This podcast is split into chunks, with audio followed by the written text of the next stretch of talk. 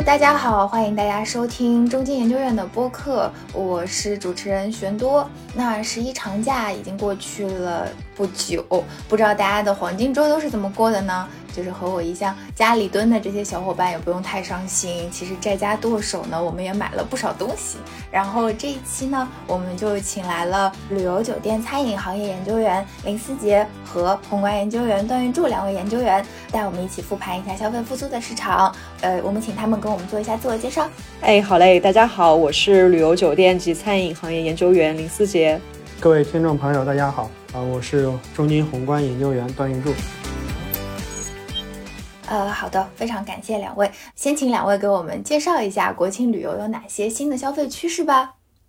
国庆假期的旅游出行是表现有些偏弱的。呃，根据文旅部发布的数据，这次国庆假期国内旅游出游是四点二二亿人次，同比是下降了百分之十八点二。这个降幅跟中秋节比的话，啊，是扩大了一点五个百分点。如果跟疫情之前，也就是二零一九年的那个国庆假期相比，这次的旅游出行应该是当时的百分之六十点七。这个比例其实也是二零二零年下半年以来啊数据表现比较弱的一个假期。那么，呃，在这样一个情况下呢，其实主要也是因为跟近期的这样一个疫情的反弹啊，包括就地过节的倡导啊这些有关。这就使得整个啊消费者出游呈现的一个特征就是半径缩短，然后以本地消费为主的这样一个特征。嗯，好的，谢谢玉柱。那提到这个半径缩短，其实我看呃旅游行业对这个也有观察。那思杰要不要也介绍一下？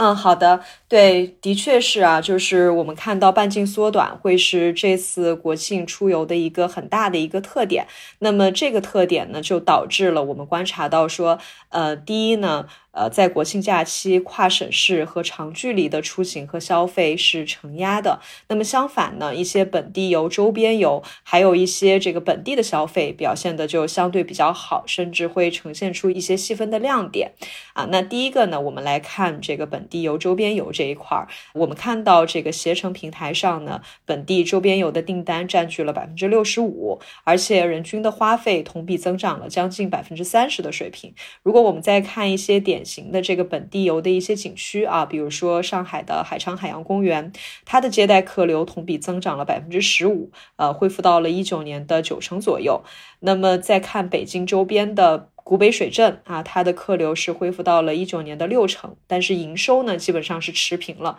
啊，所以意味着这个人均的花费相比疫情前其实是有一个显著的提升的，而且大家在这个周边游的玩法上可以说是精彩纷呈啊，比如说露营、乡村游、夜游，还有一些这个小众的目的地表现都很不错啊，像这个携程上国庆露营的这个旅游订单同比是增长了超过十倍，那人均露营花费呢达到六百五十。块环比中秋是增长了百分之三十。那第二个呢，我们再来看一些本地的消费啊，比如说这个餐饮，呃，我们看到美团的到店餐饮呢，它线上预订的这个单量是同比增长了将近百分之八十八。那我们跟踪的一些餐饮品牌的这种同店数据呢，也普遍是同比恢复了八九成或者是九成左右，这个是比全国旅游四五成的这个收入的恢复是要明显更好的。那相反呢，如果是一些涉及到跨省市长距离的出行和消费，就会有一些压力啊。比如说，我们看一些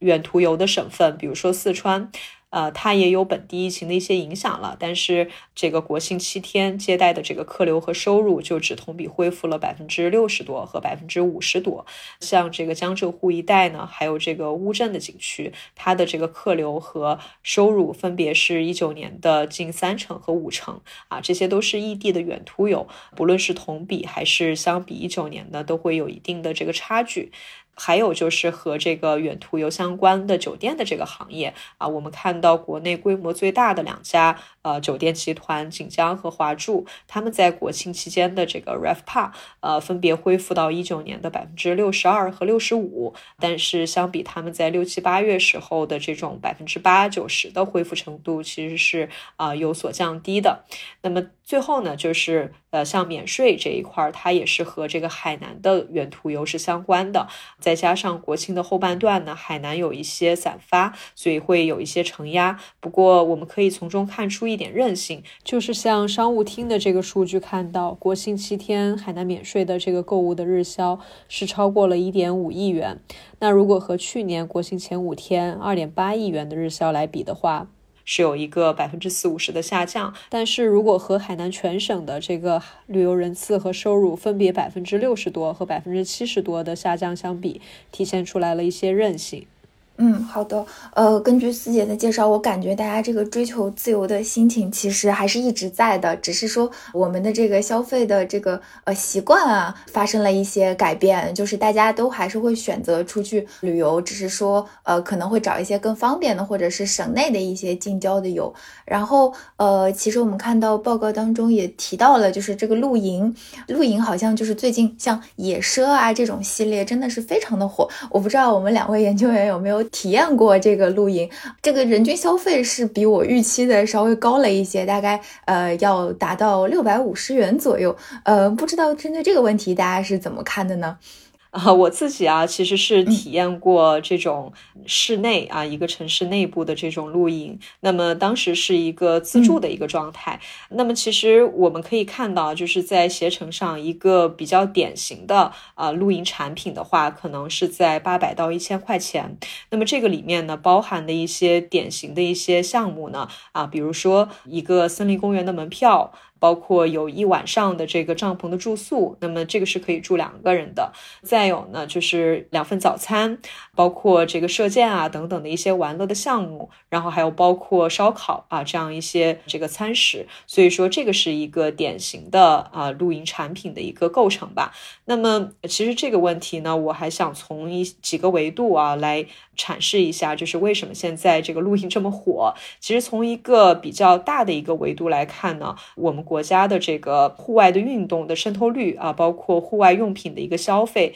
其实。都相比这个发达国家还是有很大差距的啊，比如说这个一九年的时候，我们国家的这个户外运动的渗透率只有百分之十，这个是比美国的百分之五十、澳大利亚的百分之七十要明显要更低的。那么相应来看呢，呃，二一年我们国家的人均的户外用品的消费支出，它可能就只有四美元啊一年。但是这个数字呢，如果在美国、韩国他们的这个人均户外啊用品的一个支出，它可能是我们国家的十六倍和十三倍左右啊，所以可以看出来，其实我们的提升空间还是非常广阔的。那么，其实这背后的一个提升的主要驱动力呢，我们觉得还是在于经济的发展啊。因为回顾像美国、日本等等地方，他们的户外运动的一个发展历史啊，我们会发现是这个经济的发展，它一方面呢，使得需求端有了足够的消费力，以及呢，对于这种更高层次、更多样化的这个体验性的需求，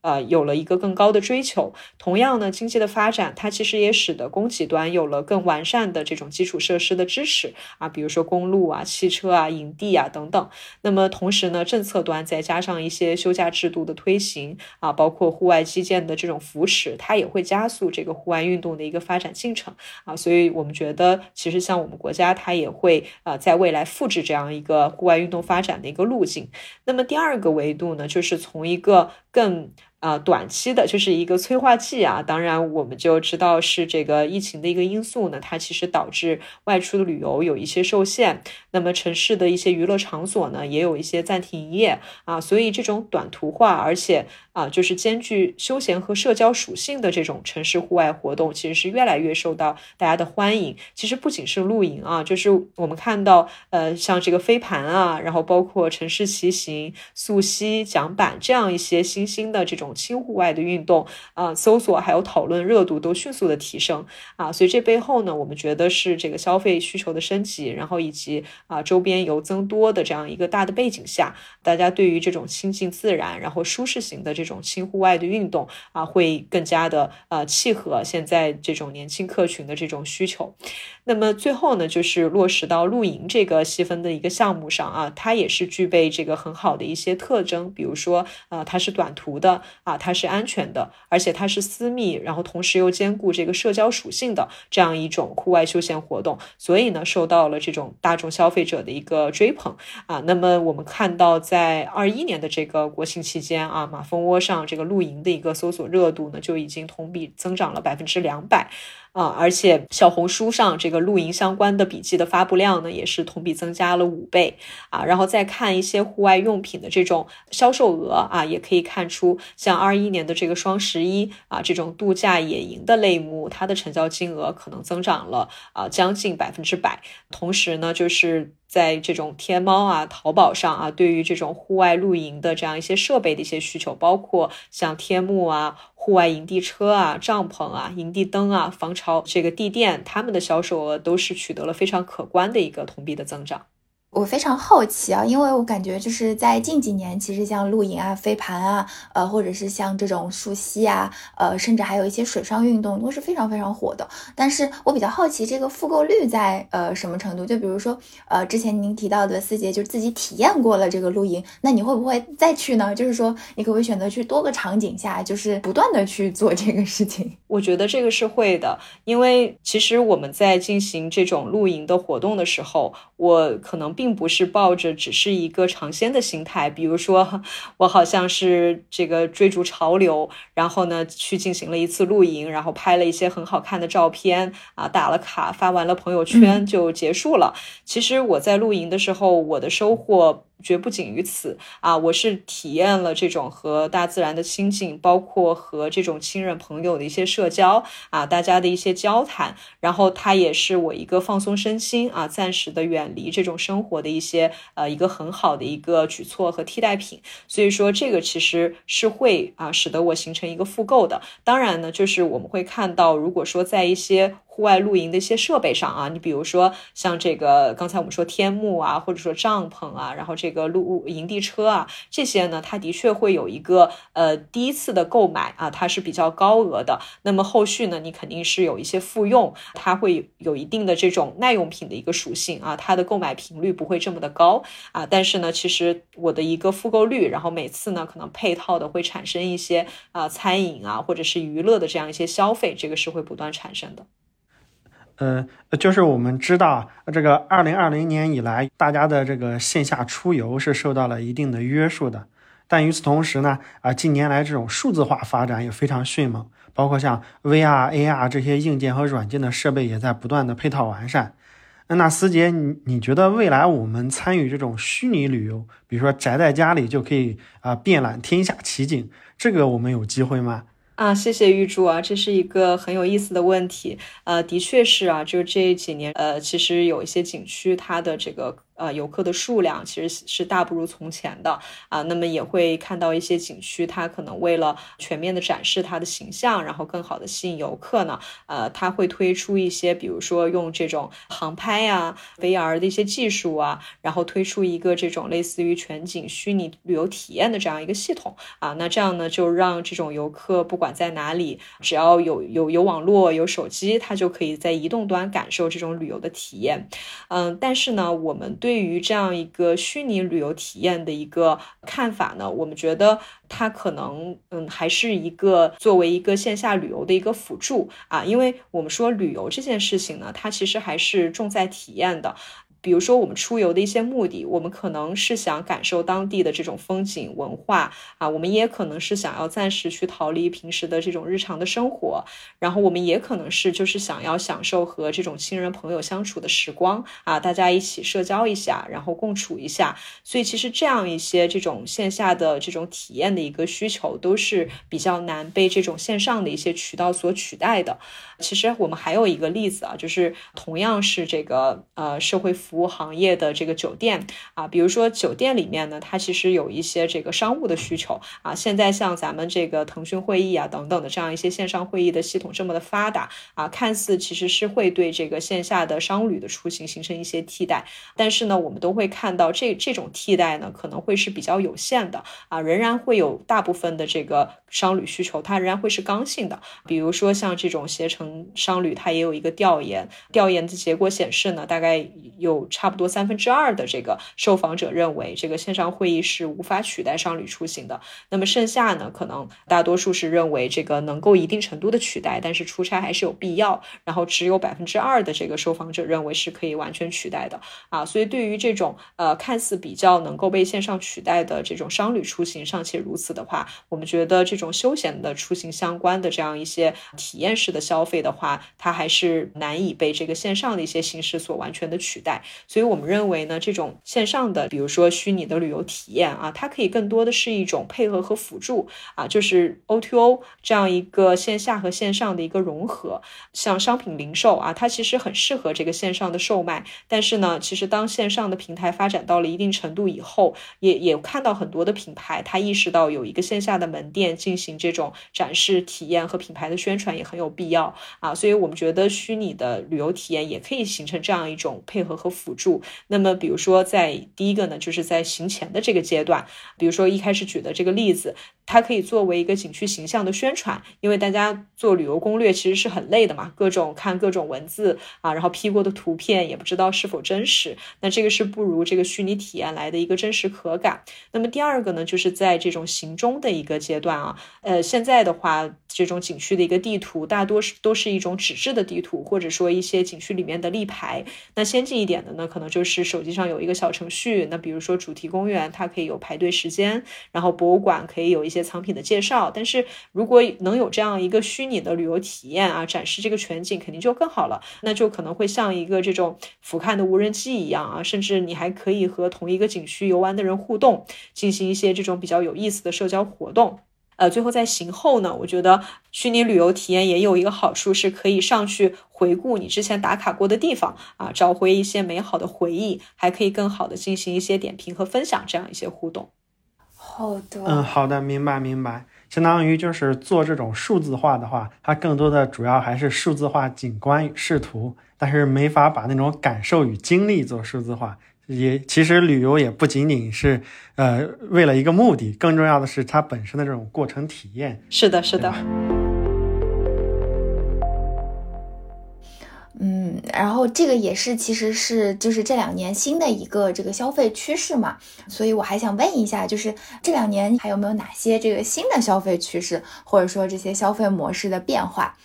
哎，好，那我这边从就是宏观的视角来呃介绍一下吧。就是我们从宏观总量的这样一个消费表现上来看，因为疫情之后的这样一个一些制约因素吧，使得总体的消费增速会有一定的啊下行，但是在结构特征上会呈现一些啊明显的一些分化的特征。像这种线下密接型的聚集型的消费，它可能会受到一定的约束。但是呢，商品消费其实还是保持了比较温和的正增长的。比如说，像目前统计局公布的最新数据是到八月，那八月社会消费品零售总额是同比增长了百分之五点四，这个增速水平其实还是不错的。呃，另外一个方面呢，就是在商品里面，其实可选和必需品它也会有一个啊相应的分化。比较典型的，像像食品、烟酒、居住等等这相关的消费支出，其实增速都还是高于总体的。所以与此同时，我们还观察到，就是在地域层面的话，会看到那种城乡之间的这种啊消费分化。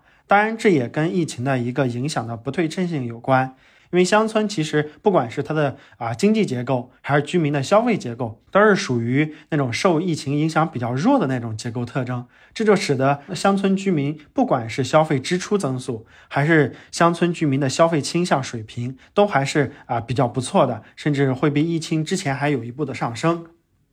那么，呃，我们观察到，就是在线下商品消费在加快向线上转移。比如说，像二零二零年，当时的线上商品是同比增长了百分之十四点八，这个增速其实是很高的，因为当时线下的商品其实增速是下滑的，是负增长的。那像今年来看的话，今年前八个月线上商品也是保持了百分之五点八的这样一个比较高的一个正增长的态势。我们觉得就是这种线下向线上转移的这样一个过程啊，可能是一个持续存在的一个过程。啊，此外，我们也观察到一些业态的一些特点啊，因为像这种疫情之后，可以看到专卖店啊、专业店这些业态，它受到的负面影响是比较小的。而就是像超市啊、百货啊、大卖场这种，因为它可能的确有一些这种线下聚集型的这样一些特征，消费场景的特征，这就使得他们可能会相对受影响。那么如果概括来看的话，就是这种商品消费会出现从线下往线上转移的倾向，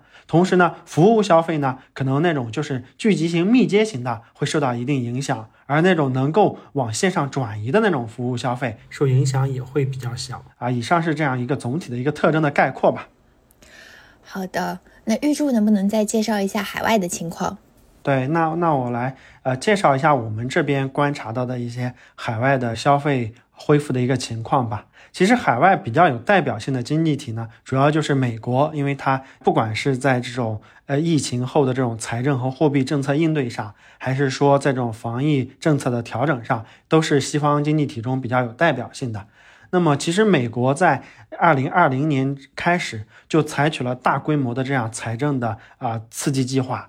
包括大规模的这种财政基建支出，尤其是对那种居民的这种收入补贴，这个规模是非常大的。那么总体来看的话呢，在这种高强度的这种货币和财政政策的支持之下，美国的居民消费其实恢复是啊比较快的，甚至是比疫情之前的水平增长水平要更高。但是呢，它也有一个特征，就是啊，随着这种疫情防控措施逐渐放松以后。那么服务业的消费还是不平衡、不充分的，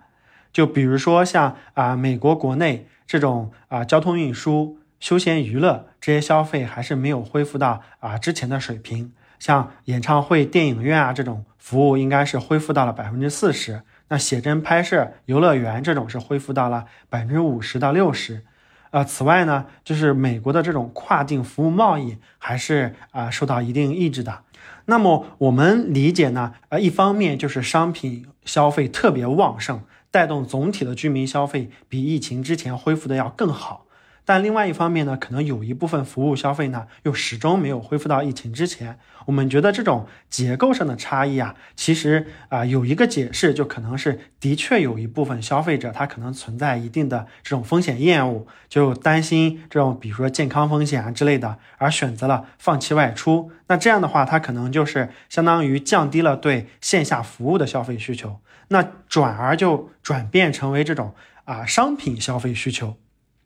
那么不光是美国，其实海外的其他国家也是显示呢，可能就是即使是疫情防控措施逐渐放松以后，它的这种线下聚集型的服务消费可能也复苏也并不是啊一帆风顺的。那么对于我们的一个参考，就意味着我们的宏观政策支持力度还是需要进一步加大的。比如像今年我们能够观察到，就是国内的基建增速以及出口增速都还是不错的。那以往经验来看，像基建出口对于经济都还是拉动力度蛮强的。但是今年呢，就是这种啊基建和出口的高景气，并没有就是充分的转化成为消费和投资的需求。这也就表明啊，这种外生力量对经济拉动的这种乘数效应，可能是有一定的下降。那么，为了对冲这种啊这种乘数的下降，其实比较有利的一种政策方式，就是通过中央政府来加杠杆，来为企业啊、家庭啊去创造一个比较平稳的宏观环境，通过呃宽财政的方式来实现逆周期的调节。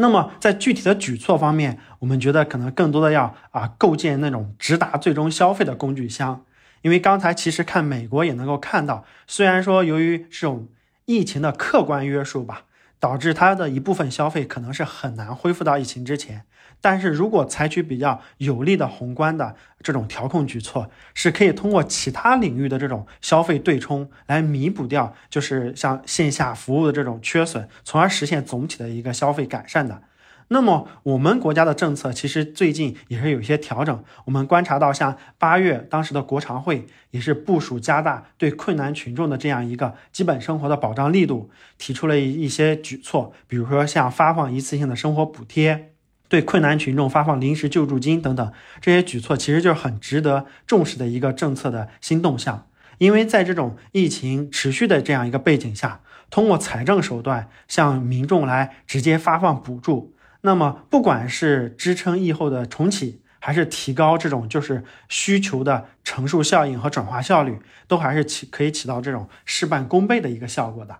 刚才玉柱说到的这个海外消费的一些特点啊，非常有意思。那么就是商品消费呢，其实是如火如荼的。那么在服务的消费方面呢，其实呈现出了一些不平衡、不充分。那的确是如此啊，我们看到啊，可能像一些跨境的旅游，然后包括本地的这种交通，它的确是还没有恢复到这个疫情前的水平。但是呢，我们也看到海外的一些服务消费，比如说像餐饮酒店，其实他们的恢复程度是相对较好的。那么这里我也正好进行一些补充啊，比如说像餐饮这边的话，我们看到呃餐饮的一些龙头品牌，比如星巴克、麦当劳、肯德基、必胜客，他们在北美地区的。一个这个同店的销售额已经相比一九年是一个显著的正增长了啊，甚至是双位数的一个正增长。而且呢，我们会看到，呃，整个美国的餐饮行业呢有一些特征，比如说，呃，它在二一年的时候，这个他们的外出就餐的这个支出的一个占到整个所有啊，大家呃衣食住行里面食这一块的一个比重啊，是恢复到了百分之五十左右的这样一个水平。这个是比二零年刚发生疫情的时候的百分之四十多的。这样一个占比其实是有所回升的，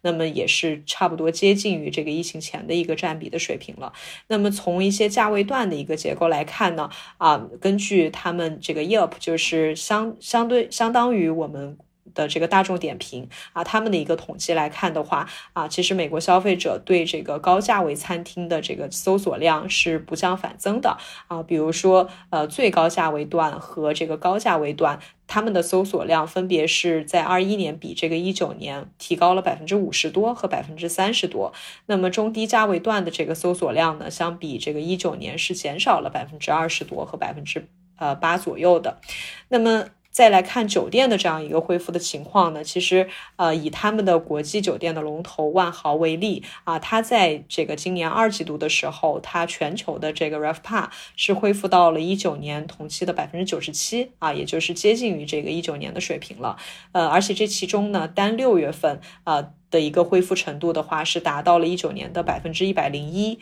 而且这其中呢，如果单看北美地区的话，是恢复到了百分之一百零三啊，所以我们觉得，呃，像海外的这样一些餐饮酒店这样一类这个服务消费，他们的一个恢复情况，其实是能够为啊我们国家未来啊这个这个中长期的这样一个消费的一个服务服务类消费的一个复苏，是提供一些这个信心和支撑的。玉柱提到的这个财政刺激计划，其实也提到了，就是向这个低收入的群体来直接发放这个补助。其实借鉴海外的经验，海外我们看到是直接发钱，那我们国家其实是以发放这个消费券为主的。针对这一点，我想问一下，根据宏观的这个观察，就是这个消费券的效果如何呢？它跟直接发钱这两者的这个区别在哪里？哎，好的。呃，那么的确是这样。我们在观察和梳理地方政府的这样一些稳增长、促消费的政策举措中，可以观察到，的确啊，各个地方政府是啊非常重视这样一个消费券的这样一个政策举措的。呃，除了像这种大家可能能够常见的这种，比如说家电消费券，包括电子商品，还有文旅消费券以及餐饮消费券等等，其实地方政府还会联合这样一些平台企业或者是零售企业。来发放那种就是兑付范围更加广、更加大的这种消费券。那么我们觉得消费券它的一个作用，就是一方面是发挥了财政转移支付的一个功能，同时呢又可以撬动社会资金的参与，从而呢使得整个这样一个政策的杠杆率比较高。因为呃，首先就是财政资金它是直接补贴消费券的，这相当于是财政对居民做转移支付。但是呢，在这个过程中，平台企业和商家也会参与惠民让利。举个例子，像温州当时是计划发放啊十八亿元消费券，其中财政是出钱六亿元，参与活动的商家让利十二亿元，那相当于就是财政出了六亿元，撬动了十八亿元，这个财政撬动的杠杆就是三倍。与此同时，就是消费券的核销率呢，基本上是在百分之五十到百分之百之间。就说明它的核销率还是比较高的。那么一方面就是财政资金能够撬动杠杆，同时呢，居民消费在消费的过程中又能够比较有效的把这些消费券都用掉的话，那消费券最终撬动的杠杆其实是不错的。我们也是统计了各个地方政府就是披露的啊消费券的这种杠杆撬动率，像成都他们在年终的时候发放的消费券是撬动了三点七倍的杠杆，太原的话是六点五倍的杠杆，那基本上都还是蛮高的一个杠杆率。关于它和财政直接补贴居民消费有什么区别的话，我们理解啊，第一个就是在杠杆率上有区别。因为呃，如果财政直接补贴居民的话，相当于它就是一倍杠杆，就是发多少用多少。而消费券的话，一方面它会让企业参与配资，第二方面呢，可能居民拿到消费券之后，比如说只能报销其中的百分之二十，或者说百分之五十，还是需要自己掏一部分钱的。这相当于是撬动了第二层杠杆。通过这样两层杠杆放大的话，就可以使得这个政策的这个效力啊会更强。啊，那么第二个呢，就是消费券的这种啊提振的针对性可能会更好一些，因为我们知道，就是在疫情之后，可能是特定领域的消费是受到了一定的压制。那么我们在去提振消费的时候呢，也要有针对性的提振相关的领域，比如说像餐饮，比如说像文旅。那么如果想要有使得整个政策针对性更强的话，那地方政府就可以发放，比如说文旅消费券或者是餐饮消费券，从而就比较有针对性的对相关行业起到提振和扶持的作用。那么主要我觉得是这两个方面的一个区别吧。非常感谢两位呃嘉宾，两位研究员，今天可以做客到我们这个中金研究院的播客，来跟我们详细的讲了一下这个节假日之后这个消费复苏的一个情况。这次呢比较特殊，我们请了两位研究员，就分别从宏观和行业的角度来给我们解释了一下整个趋势的情况。那如果大家对我们中金研究院、中金研究部的报告感兴趣的话，也可以关注我们的公众号“中金点金”和中金研究院的公众号。我们今天这期节目就到此此。结束，谢谢大家。